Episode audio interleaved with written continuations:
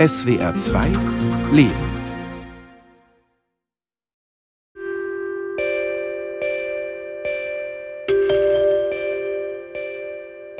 Du bist nur damit beschäftigt, deinen Oberkörper auszugleichen. Du versuchst die ganze Zeit dich nach hinten zu lehnen. Und dann hast du auch noch Schmerzen, die bei jedem Schritt entstehen, weil das Brustgewebe bewegt sich bei jedem Schritt mhm. mit. Egal was, also da kannst du es noch festtackern, wie du lustig bist. Es bewegt sich. Das fühlt sich einfach jedes Mal an, als würde jemand ja, mit so einem, mit so einem Bügeleisen auf deiner Brust dann noch zusätzlich so herumdrücken. Also es ist so ein Brennen gewesen einfach. Und ich habe wirklich gedacht, mir rammt einer ein Messer in meinen Bauch. Und ich konnte nichts. Und saß da und dachte so, was ist das? Was ist das? Warum tut das so weh? Und habe dann aber relativ schnell gemerkt, dass es mir gar nicht gut geht. Zwei Frauen, Jill Gibson und Elena Remp. Sie haben Schmerzen. Jill hat eine schmerzhaft große Oberweite und Elena hat die Unterleibserkrankung Endometriose. Für beide sind Schmerzen Teil ihrer Identität, Teil ihres Frauseins. Prämenstruelles Syndrom, Menstruation, Geburt, Wechseljahre, Endometriose, zu große Oberweite verursachen Schmerzen, die nur Frauen spüren. Wenn ich von Frauen spreche, dann meine ich Menschen, denen biologisch das weibliche Geschlecht zugeordnet wurde. Ich habe auch Schmerzen, wenn ich meine Periode habe. Migräne, Bauchschmerzen und kurz vorher Stimmungsschwankungen. Trotzdem gehe ich zur Arbeit, treffe mich mit Freundinnen und Freunden oder kümmere mich um den Haushalt. Bei mir ist es nicht so schlimm. Die Unterleibsschmerzen dauern einen halben Tag an. Mein Bauch krampft zusammen, manchmal möchte ich mich hinlegen. Aber das geht natürlich nicht immer. Deshalb arrangiere ich mich damit. Im Gegensatz zu mir gibt es aber Fälle wie Jill und Elena. Wie wird ihr Leben eingeschränkt? Wie arrangieren sie sich? Wie reagieren Menschen in ihrer Umgebung darauf? Hallo. Hi, hier ist Aida. Danke. Hallo, ich heiße Elena. Ich bin 29 Jahre alt, bin gelernte Physiotherapeutin und habe ähm, ganz lange in einem Reha-Zentrum gearbeitet, dann in einer Physiotherapie-Praxis und habe dann beschlossen, ich würde gerne im Präventionsbereich arbeiten und habe dann im März 21 meine Firma gegründet, ähm, wo wir uns auf Prävention spezialisiert haben. Ich habe Elena in ihrer Wohnung in Mannheim getroffen. An ihre erste Periode kann sie sich wie wahrscheinlich jede Frau genau erinnern. Tatsächlich war das hier in dieser Wohnung. Ähm, ich weiß noch, dass die erste Periode war so ein bisschen herbeigesehnt auch, weil ich ein bisschen später dran war als andere in meinem Alter. Ähm, wobei ja zwölf auch eigentlich relativ früh ist noch. Genau, und dann habe ich gedacht, super, cool, das ist was Schönes. Die Periode, Frau werden, erwachsen werden. Viele Mädchen freuen sich darauf. Bei mir war es genauso. Bei Elena hat sich das später geändert. Oh Mann, das will ich doch gar nicht mehr haben. Die erste Periode war, glaube ich, noch okay, aber relativ schnell. Also spätestens als ich 13 war, war es dann schon mit sehr viel Schmerzen verbunden. Die Periode war immer schlecht immer. Also ich kann mich an kein einziges Mal erinnern, wo ich keine Schmerztablette genommen habe und auch nicht in einem Ausmaß von, ich nehme jetzt mal eine, sondern wirklich halt über mehrere Tage sehr, sehr viel. Und das war aber irgendwie so normal. Also einem wurde dann halt äh, irgendwie eingeredet, ja mein Gott, das ist halt normal, dass du alle vier Wochen deine Periode hast und dass du eben auch dabei so starke Schmerzen hast. Menstruation kann angeschwollene Brüste, Unterleibsschmerzen und Übelkeit, Durchfall, Migräne und Erschöpfung bedeuten. Dazu können sich Stimmungsschwankungen zeigen, wie zum Beispiel plötzliches Weinen. Die Symptome sind individuell unterschiedlich. Ich glaube, da war ich 21, wo ich dann zum Beispiel auch so Inkontinenzsymptome entwickelt habe, hatte einfach übelste Schmerzen, also wirklich nicht mehr stehen können vor Schmerz, nicht mehr am Leben teilhaben können vor Schmerz und habe dann auch Probleme mit dem Darm bekommen und habe einfach gemerkt, es stimmt irgendwas nicht. Also die, diese Schmerzen sind so schlimm, dass ich, ich kann nicht mehr am Leben teilhaben. Irgendwas ist da komisch.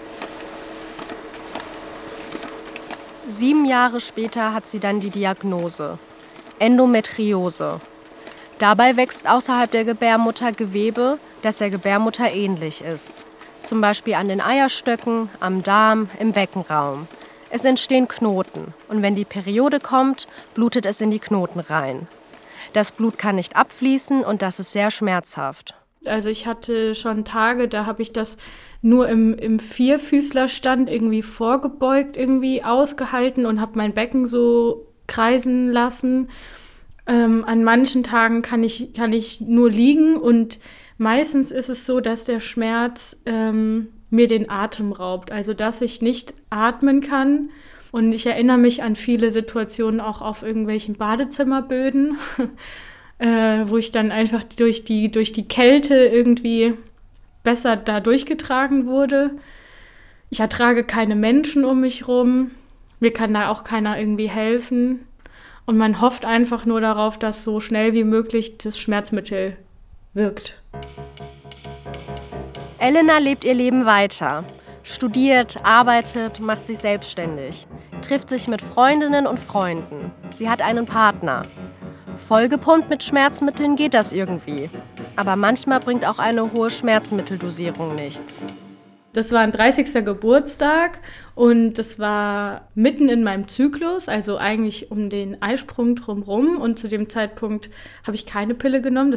Und der war so heftig, dass ich nach einer Stunde gesagt habe, ich kann nicht mehr, weil ich konnte nicht mal mehr stehen auf dieser Party und hatte zu dem Zeitpunkt, ich weiß nicht, wie viel Schmerzmittel ich genommen hatte, aber es, es ging nicht mehr, trotz Schmerzmittel. Und das war dann schon wie so ein Schlag ins Gesicht, wenn man einfach nicht mehr am normalen sozialen Leben teilhaben kann. Es dauert Jahre, bis Elena Hilfe bekommt. Meine nächste Gesprächspartnerin habe ich über TikTok gefunden. Jill hatte sehr große Brüste und damit verbunden auch Schmerzen. Damit sie mir ihre Geschichte erzählen kann, besuche ich sie in Kiel. Dort begrüßt mich klassisches Herbstwetter, windig und Nieselregen. Hallo. Hi. Hi. Ich bin Aida. Hi. Jill, komm Hi. rein.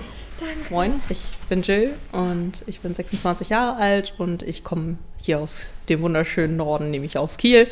Arbeite für eine Firma in Karlsruhe und ähm, ja, lebe hier mit meinem Mann und mit meinen fünf Hunden. Jill wohnt ein wenig außerhalb, in der Nähe eines Waldes. Man kann sich gar nicht vorstellen, dass das noch zur Stadt Kiel gehört. Es ist sehr idyllisch und einfach der perfekte Ort für ihre fünf Hunde. Apropos Hunde, die hört man immer mal wieder im Hintergrund. Das ging tatsächlich sehr, sehr, sehr, sehr früh los. Also ich kann mich daran erinnern, das war in der dritten oder vierten Klasse, wo das bei mir tatsächlich dann schon losgegangen ist. Ähm, wo ich natürlich dachte, nein, das kann natürlich noch nicht sein. Und na, also sehr, sehr früh und auch meine Familie war so, nee, und äh, das kann ja nicht sein. Und deswegen na, wurde ich dann auch immer auf Diät gesetzt, weil na, das kann ja noch nicht sein, deswegen muss es ja was mit Übergewicht zu tun haben. Rund, prall und groß. So müssen Brüste aussehen. Große Brüste sind ein Schönheitsideal in unserer Gesellschaft. Kein Wunder, dass Brustvergrößerungen zu den beliebtesten Schönheitsoperationen gehören. Im Erwachsenenalter hat sich das dann entsprechend noch weiter fortgesetzt. Also schlussendlich bin ich bei ungefähr einem F-Körbchen rausgekommen, eher Tendenz nach noch größer. Während eine weibliche Brust im Schnitt 150 bis 450 Gramm wiegt, waren es bei Jill insgesamt 4 Kilo Brustgewebe. Das sind vier Mehlpackungen, die vorne am Körper befestigt sind. Du wartest. Stell dir vor, du bist einkaufen und du hast vergessen, einen Korb mitzunehmen. Und die haben nur eine ganz, ganz wackelige und dünne Einkaufstüte. Und die haust du mit kiloweise Sachen voll. Es ist komplett instabil, es bewegt sich die ganze Zeit. Und jetzt musst du sie hochheben. Du hast keine Tragehenkel, du musst sie vor der Brust tragen. Und du fängst dann ja an, die Arme nach oben zu nehmen und den Oberkörper nach hinten zu lehnen es ist einfach unschön. Du freust dich halt auf den Moment, wo du es einfach nur noch abstellen kannst und wo du einfach deine Ruhe hast. Aber diese Tüten, Die kann man nicht abstellen, sondern muss sie in jeder Situation mit sich tragen. Auf der Arbeit, beim Sport, im Urlaub. Der Alltag wird dadurch erheblich eingeschränkt. Vor allem, wenn man noch fünf Hunde hat wie Jill. Ihre Hunde sind relativ groß, das heißt, sie muss stark und präsent sein. Hunde spazieren gehen gehört ja mit zu meinen absoluten Tagesroutinen. Das bin ich mindestens zwei, dreimal so am Tag unterwegs, auf jeden Fall. Gerade wenn man fünf Hunde hat, ist man doch immer ein bisschen mehr unterwegs. Zum Beispiel jetzt habe ich ja auch nur zwei mit dabei. Cindy, Balu, Jill und ich gehen in dem angrenzenden Wald spazieren. Cindy ist erst ein Jahr alt, also noch sehr jung und das bedeutet, dass sie ein bisschen verspielter ist und manchmal macht, was sie will. Wenn halt mal ein Hund nach vorne zieht, man braucht halt die Brustmuskulatur. Und das war das, was unter anderem vor allen Dingen bei mir so wehgetan hat. Nämlich dieser Bereich ja im Brustansatzbereich. Und der war halt immer so unter Spannung, der war halt immer entzündet und ab dem Moment, wo es sich bewegt hat, tat es halt einfach weh. Und das hat sehr, sehr intensiv einfach meinen Alltag geprägt, dass selbst so eine Spaziergänge, dass ich da mir immer Gedanken drum machen musste, so kann ich heute mit nur einem Hund spazieren gehen, kann ich jetzt zwei mitnehmen, geht das gerade? Muss ich vorher noch Schmerzmittel nehmen? Geht es ohne? Was für ein BH brauche ich? Manchmal trägt sie sogar zwei BHs übereinander und bekommt weniger Luft. Aber sie bekommt lieber weniger Luft, als Schmerzen zu haben. Man fühlt sich also, als würde einem ein Teil Lebensfreude genommen werden. Ich weiß nicht, ich habe mich immer so gefühlt, so, okay, ja gut, nur weil mein Körper sich in eine gewisse Richtung verwachsen hat, wofür ich noch nicht mal was konnte. Also es fühlt sich einfach unfair an. Ich habe schon einen Job, der viel sich vor dem PC auslebt und dann darf ich mich noch nicht einmal in meiner Freizeit bewegen, ohne dass mein Körper einfach sagt, so, ja nö, kannst du so wohl stecken. Ich weiß nicht, ich habe mich immer so gefühlt, so als wäre ich nicht frei. Und als hätte ich so eine Kette am Bein.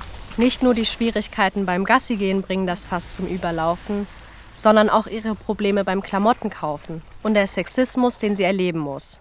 Ich habe auch mal eine Zeit lang in der Gastronomie gearbeitet, was für mich immer noch eine der verstörendsten Zeiten überhaupt war.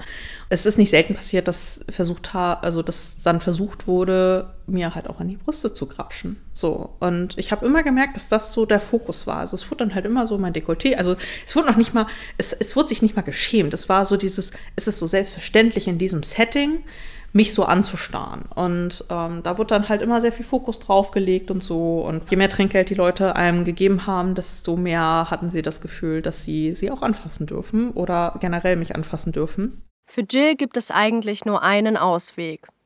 Die Brüste müssen verkleinert werden. Sie geht in eine Spezialklinik und der Arzt stellt fest, dass ihre Brüste aus genetischen Gründen so stark vergrößert sind.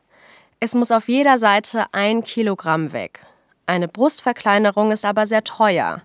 Deshalb versucht sie eine Kostenerstattung durch die Krankenkasse zu erhalten. Es hat ja einen medizinischen Grund. Sie hat Schmerzen. Aber einfach wird es nicht. Zurück zu Elena nach Mannheim. Wir sitzen zusammen an ihrem Esstisch im Wohnzimmer. Sie erzählt mir von der Zeit, als sie im Studium war. Ich habe da zu dem Zeitpunkt in Mainz gewohnt und habe da eine Frauenärztin gehabt, die dann irgendwann meinte, da war ich glaube ich drei Jahre dann schon bei ihr und als ich dann das hundertste Mal während meiner Periode als Notfall bei ihr war, meinte sie so, ja gut, dann machen wir mal so eine Bauchspiegelung. Weil das Problem ist eben bei Endometriose, dass eine Diagnose in der Regel eigentlich gestellt werden kann, wenn man halt in den Bauch reinguckt. Die Befunde werden dann ihrer Frauenärztin übergeben. Sie sagt, alles sei okay. Die Schmerzen aber bleiben. Sie lebt ihr normales Leben trotz der Schmerzen weiter. Irgendwann setzt sie die Pille ab, weil sie einfach nicht mehr mit Hormonen verhüten will. Und dann werden ihre Schmerzen so richtig schlimm.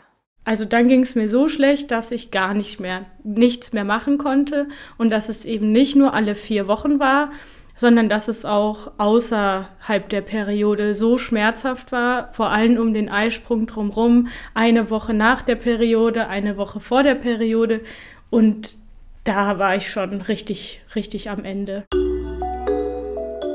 Sie geht zurück zu ihrer Frauenärztin. Die Ärztin fordert nochmal die Befunde ein und es stellt sich heraus, es gab damals einen Fehler. Die Frauenärztin hatte die falschen Dokumente. Jetzt weiß Elena, sie hat Endometriose. Man war auch so machtlos. Man hat halt keine Ahnung gehabt. Und generell war so Ärztethema dann für mich ganz, ganz schlimm. Auch so, dass ich wirklich in eine Therapie gegangen bin, weil diese, dieser Ärztemarathon hat ja dann auch erst angefangen und man erfährt ja immer wieder oder ich habe immer wieder erfahren, wie ich eben nicht ernst genommen werde. Und bin dann eben zu ganz vielen sogenannten Spezialisten gegangen. Also ich glaube wirklich, so viel unempathisches Verhalten habe ich, glaube ich, in meinem Leben noch nicht erlebt. Es waren, es waren sehr, sehr viele Ärzte. Ich weiß gar nicht mehr. Ich habe auch sehr viel ähm, Alternativmedizin angewendet. Ich war bei der chinesischen Medizinerin, ich war bei einer Osteopathin, ich war in der Schmerzklinik in Mannheim, habe mich da äh, medikamentös einstellen lassen. Ich war bei einer Psychologin, habe mich da nochmal betreuen lassen. Aus den physischen Schmerzen werden seelische. Sie geht zur Therapie und die hilft ihr wirklich weiter. Was auch hilft, ist ihr Job. Als Physiotherapeutin kennt sie sich aus. Sie macht Beckenbodenübungen. Zurück zu Jill. Sie sucht Hilfe auf der Plattform TikTok. Ihr Video schauen insgesamt 34.000 Menschen. Sie geben Tipps und teilen ihre Erfahrungen.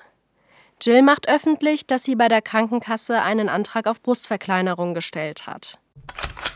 Die Krankenkasse lehnt den Antrag ab. Daraufhin reicht Jill Widerspruch ein. So schnell will sie nicht aufgeben. Sie erinnert sich. Dass mich ja, also meine Sachbearbeiterin angerufen hat, meinte, ja, ja, ziehen Sie mal bitte den, den Widerspruch zurück, das bringt ja so oder so alles nichts und äh, hier und da. Und diese ganze Diskussion erhitzte sich dann ja auch irgendwann und endete dann darin, dass äh, sie mir gesagt hat, ja, wenn sie nicht BHs vom H&M Grabbeltisch kaufen würden, dann hätten sie diese ganzen Probleme ja nicht. Sie gibt den Kampf auf und entscheidet sich, die OP selbst zu bezahlen. Ich habe mich durch diese ganze Geschichte wirklich extrem gedemütigt gefühlt. Also ich habe wirklich sehr, sehr häufig deswegen einfach geweint, weil ich mich so schlecht gefühlt habe. Und ich habe ein total supportive Umfeld. So, die haben alle gesagt, so, hey, komm, ne, ähm, du kannst ja auf jeden Fall auch noch weitergehen und Gericht und hier und da, aber ich habe einfach keine Kraft mehr gehabt. Sie leiht sich Geld und wählt eine Chirurgin in Prag.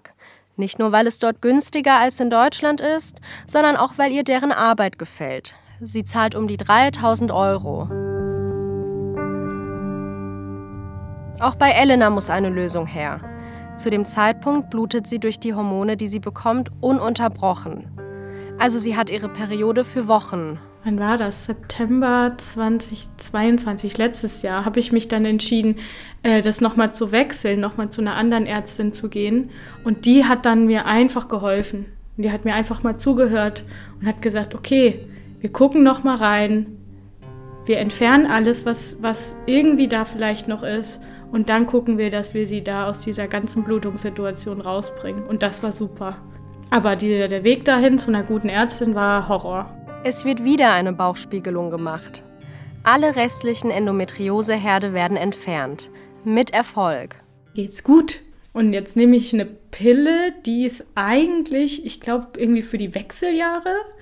Also was komplett anderes. Und mir ist es inzwischen ist es mir egal. Ich habe nur noch, Gott sei Dank, alle vier Wochen meine Periode und das auch nur an zwei Tagen, wo es mir einfach schlecht geht. Und der Rest der Zeit geht es mir gut. Und das ist wunderbar. Ich habe manchmal Tage außerhalb der Periode, die auch blöd sind, aber bei weitem nicht so, wie das ohne war. Momentan geht es Elena besser. Sie kann wieder normal arbeiten, muss sich keine Gedanken mehr machen. Sie versucht Frauen über Instagram auf ihrem Kanal Via for Care zu helfen und gibt Tipps, wie man mit Endometriose-Schmerzen umgehen kann. Ich möchte euch heute zeigen, wie man bei Regelschmerzen sich den Bauch tapen kann. Es gibt Anlagen, die von Physiotherapeuten gemacht werden, aber manchmal schafft man das auch ganz alleine und das möchte ich euch heute zeigen. Als erstes müsst ihr den Bauch auspacken und zwar fast schon bis über dem Schambein. Natürlich hat sie immer noch die normalen Periodenschmerzen. Die Endometriose bleibt, auch wenn die Wucherungen momentan unter Kontrolle sind.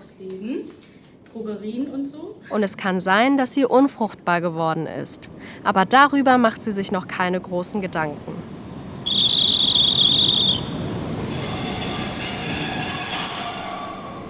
Zurück bei Jill in Kiel. Ihre OP ist jetzt fast vier Wochen her. Die Oberweite ist kleiner, auf jeder Seite ein Kilo weniger. Wie fühlt es sich jetzt an für dich, hier durch den Wald zu spazieren mit den Hunden? Befreiend. Also ich könnte jedes Mal, wenn ich darüber wieder nachdenke, ich habe jedes Mal Tränen in den Augen, weil es für mich halt einfach so, so ein Lebensunterschied ist. Ich habe wieder das Gefühl, ich bin halt ein Mensch. So, und ähm, vorher war es nicht so. So vorher war es einfach nur äh, müßig und ich musste mich jedes Mal aufrappeln, irgendwas zu tun. Und ich habe dann erst irgendwann wieder den Spaß da drin wieder entdeckt. Aber es war immer so, so ich, ich hatte das Gefühl, ich muss und muss und muss. Und jetzt fühlt es sich wieder an, wie ich kann und ich darf. Und ich möchte mich vor allen Dingen wieder mehr bewegen. Laufen gehen auf jeden Fall. Schwimmen gehen, Fahrrad fahren, gerade wieder ins Fitnessstudio. also es gibt eigentlich eine ganze Menge. Also ich habe jetzt nicht so den festen Sport, es ist mehr so, worauf habe ich jetzt gerade Lust, mhm. was fühle ich jetzt gerade. Ja. Und das ändert sich auch jede Woche. Hast du vor, dich vielleicht für einen Halbmarathon oder so anzumelden nächstes Jahr? Es ist, ist schon. Hast du? Also nicht, ne, kein Halbmarathon, es ist nur ein 5-Kilometer-Lauf. Ja. Aber das ist trotz dessen für mich einfach schon eine ziemlich große Distanz mhm. für eine mhm. Person, die vorher nicht mal 30 Sekunden am Stück laufen konnte. Ja. Ich wollte herausfinden, was weiblicher Schmerz bedeutet. Dafür habe ich zwei Frauen kennengelernt, für die Schmerzen ein Teil ihrer Identität waren und manchmal noch sind. Ich finde das krass, dass man irgendwann das so als so selbstverständlich ansieht, dass man den ganzen Tag lang Schmerzen hat, dass man auch noch dafür die Schuld bekommt, dass man Schmerzen hat. So, dass man nur weil der Körper, der weibliche Körper sich halt in eine Richtung entwickelt hat, dass man sich so dafür verantwortlich fühlt und es irgendwann dann halt wirklich einfach zu einem eigenen Teil von einem selbst wird. Es ist so absurd, dass wir so viele Probleme haben im Zyklus und es, es fängt ja schon bei Stimmungsschwankungen an. Es müssen ja gar keine, gar keine Schmerzen sein, aber du bist einfach teilweise durch PMS so ein anderer Mensch. Klar wollen wir Gleichberechtigung, aber es ist halt einfach nicht möglich, die Biologie irgendwie außen vor zu lassen. Die ist einfach da. Und wenn du ein, eine Frau bist, die Schmerzen hat während der Periode, ich finde es verrückt, dass wir trotzdem dasselbe leisten.